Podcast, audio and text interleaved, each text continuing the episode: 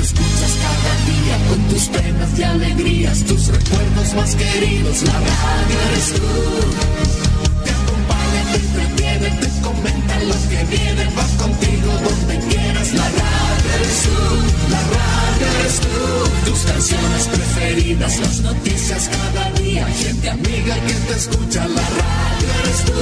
Te entusiasma, te despierta, te aconseja y te divierte,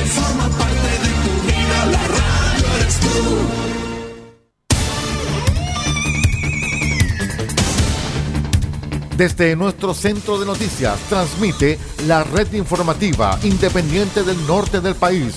Aquí comienza la edición de cierre de RCI Noticias.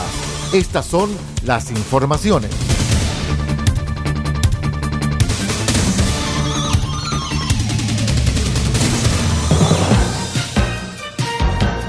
¿Cómo están estimados amigos? Buenas noches, bienvenidos a las noticias al cierre aquí en RCI Medios y Asociados. Soy Aldo Pardo, vamos de inmediato con las informaciones. De forma unánime, la Comisión de Trabajo del Senado aprobó la reducción de la semana laboral de 45 a 40 horas, proyecto impulsado en calidad de diputada por la actual ministra vocera Camila Vallejo.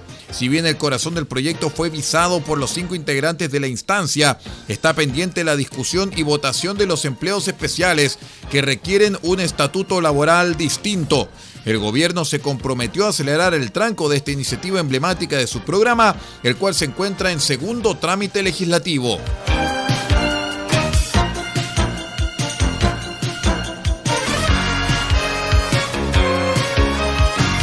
Les contamos que la sala del Senado aprobó el miércoles el oficio del presidente Boric para nombrar como ministra de la Corte Suprema a María Soledad Melo Labra. Este nombramiento tuvo amplio respaldo en la Cámara Alta, recibiendo 44 votos a favor, ninguno en contra y solamente una abstención. Melo comenzó su carrera como relatora de la Corte de Apelaciones de Santiago en 1995. Luego fue jueza del 15 Juzgado Civil de Santiago desde el 2001, relatora de la Corte Suprema y posteriormente ministra de la Corte de Apelaciones de Santiago desde 2010 hasta ahora, que fue ascendida al máximo tribunal del país. Su designación se debe a la salida de la exministra Rosa Egnem, quien en marzo pasado dejó su cargo tras cumplir el límite legal para realizar sus funciones.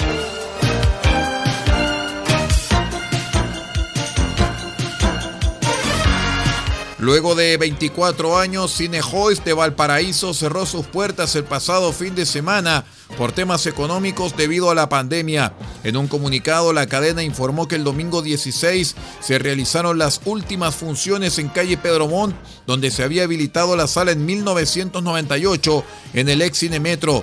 Hoist indicó que la pandemia alteró directamente la armonía entre trabajo y capital, comprometiendo seriamente la eficiencia y la gestión de las empresas, en especial la industria del cine. En ese contexto y como es de público conocimiento, se propusieron medidas sanitarias por brote de COVID-19 y que obligó a permanecer cerrados por 18 meses, regresando con dificultad a operar a los niveles que siempre hemos dispuesto, agregaron desde el cine.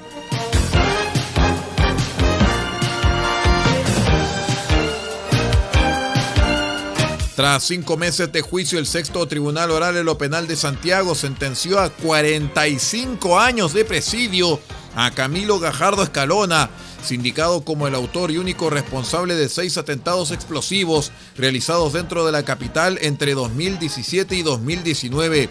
El llamado lobo solitario, esto por operar sin cómplices, fue detenido luego de ser detectado por cámaras de seguridad transportando e instalando artefactos en lugares públicos pero también en ruta a los domicilios del ex líder de Codelco, Oscar Landerreche, y del ex presidente del Metro, Luis de Grange, aunque dicho atentado fue frustrado. En el desglose, las penas corresponden a 20 años de presidio mayor en su grado máximo por la colocación de artefacto explosivo, además de 20 años de presidio mayor en su grado máximo por homicidio frustrado en contra de Landerreche y de la víctima de un atentado en un paradero de la calle Vicuña Maquena. Junto a esto se sumaron cinco años y un día de presidio mayor en su grado mínimo por el delito de lesiones por el ataque en Vicuña Maquena y por el artefacto explosivo enviado a Landerreche. Vamos a una breve pausa y regresamos con el panorama internacional. Somos RCI Noticias, el noticiero de todos, edición de cierre. Regresamos.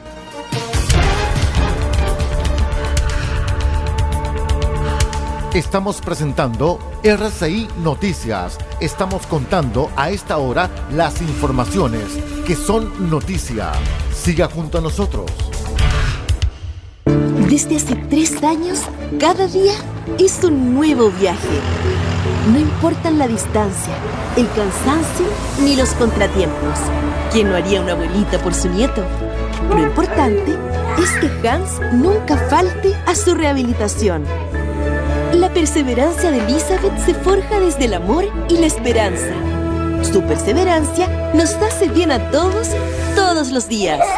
Teletón 2022. 4 y 5 de noviembre y todos los días.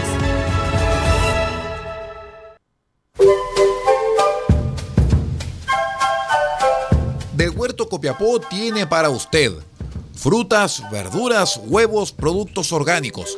Un gran surtido en camino hasta su mesa. Estamos junto a ustedes de lunes a domingo de 9 a 14.30 y de 16.30 a 19.30 horas. No se puede ir del huerto sin su oferta, simplemente porque tenemos ofertas todos los días. Ubíquenos en los Carrera 3615 Copiapó o llámenos al más 569 6468 0819. Del Huerto Copiapó, la solución económica en camino directo a su mesa.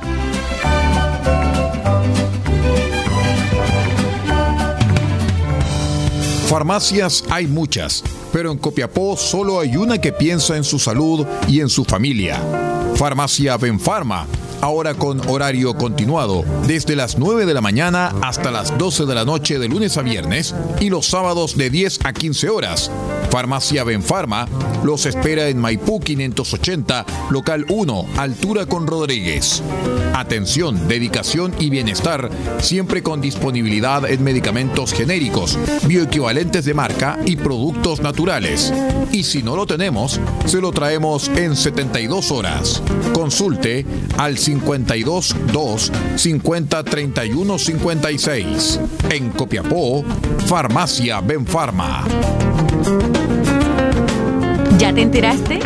Este año en la región de Atacama viviremos una increíble floración en el desierto más árido del mundo. Más de 200 especies se esconden bajo la tierra seca durante años para emerger con la lluvia. El desierto florido es un fenómeno natural tan fascinante que es nuestro deber aportar en su conservación. Cuidemos las semillas, no tires basura donde no corresponde. Recuerda además siempre utilizar servicios registrados y formales. Es un mensaje del Gobierno Regional de Atacama, Cernatur y el Gobierno de Chile. Paula creció en un país que apenas conocía la discapacidad. No se hablaba de derechos, tampoco de inclusión, pero a medida que Paula fue creciendo, nuestro país también iba cambiando. Empezamos a hablar de integración, de accesibilidad, de igualdad de oportunidades. Hoy, Paula tiene una vida plena y feliz. La inclusión de miles de personas como ella nos hace bien a todos, todos los días. Teletón 2022, 4 y 5 de noviembre y todos los días.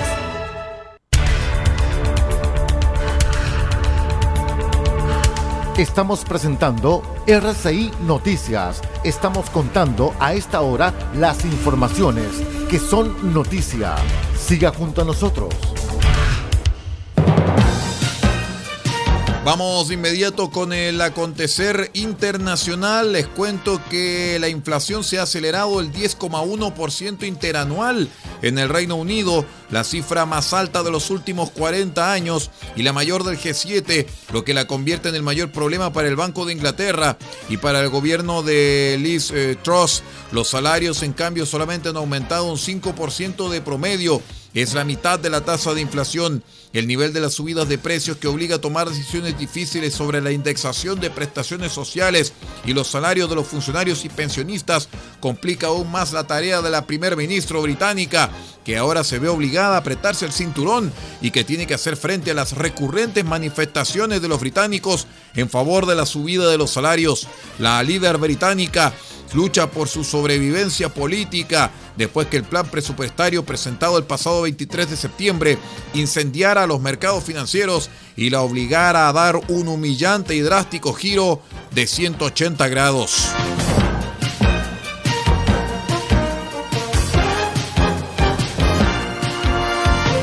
La derecha y ultraderecha acusan al gobierno de laxismo migratorio tras la salvaje muerte de una niña por parte de una argelina que tenía una orden de expulsión del territorio francés. El gobierno, por su parte, denuncia una instrumentalización política del caso. Recordemos el asesinato de Lola, una niña de 12 años torturada y agredida sexualmente el viernes en París, conmocionó a Francia. En las últimas horas, el caso ha cobrado un cariz político porque la principal sospechosa de la brutal muerte de la niña es Dahbia B, una argelina de 24 años que llegó con un visado de estudiante a Francia en 2016 y en agosto recibió una orden para abandonar voluntariamente el territorio en 30 días. Para la oposición conservadora y la extrema derecha, Lola fue víctima del laxismo migratorio que padece Francia.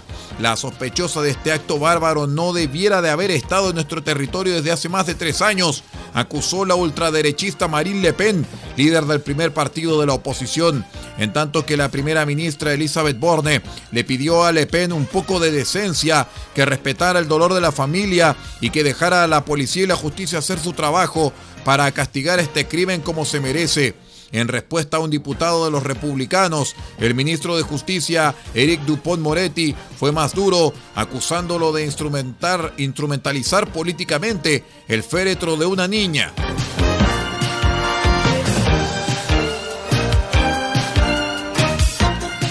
Una multitud recibió el miércoles en el aeropuerto de Teherán a la escaladora iraní El Nasr Kabir después que la deportista compitiera en Corea del Sur sin velo, informaron medios locales. La deportista iraní El Nasr Kabir compitió con la cabeza descubierta utilizando solo una cinta para recogerse el cabello en un campeonato en Seúl el domingo pasado.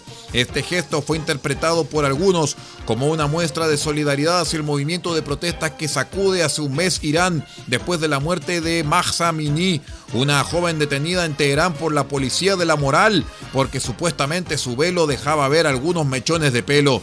La República Islámica exige que las deportistas iraníes lleven el velo incluso en las competiciones en el extranjero.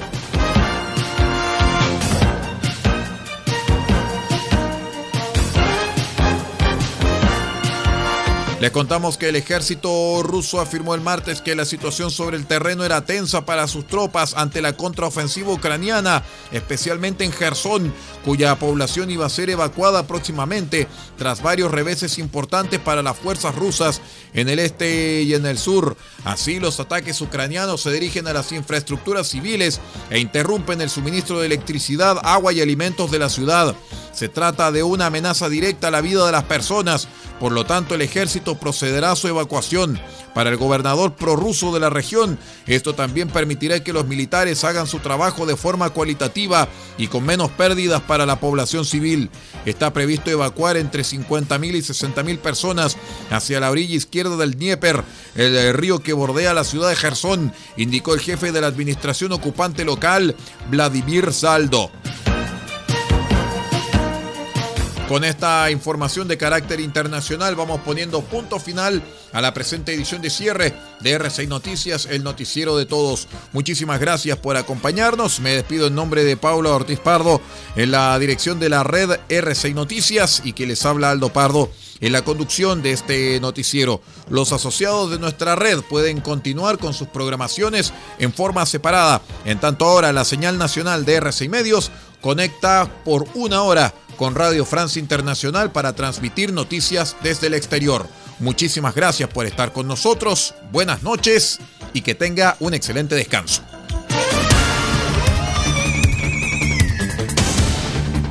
Usted ha quedado completamente informado.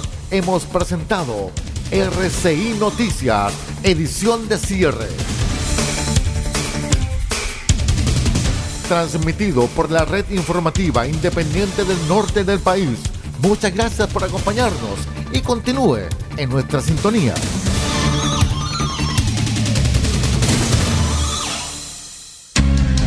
Lo que escuchas cada día con tus penas y alegrías, tus recuerdos más queridos, la radio eres tú. Te acompaña, te entretiene, te comenta lo que viene, vas contigo donde quieras, la radio eres tú, la radio eres tú, tus canciones preferidas, las noticias cada día, gente amiga que te escucha, la radio eres tú, te entusiasma, te despierta, te aconseja y te divierte, forma parte de tu vida, la radio eres tú.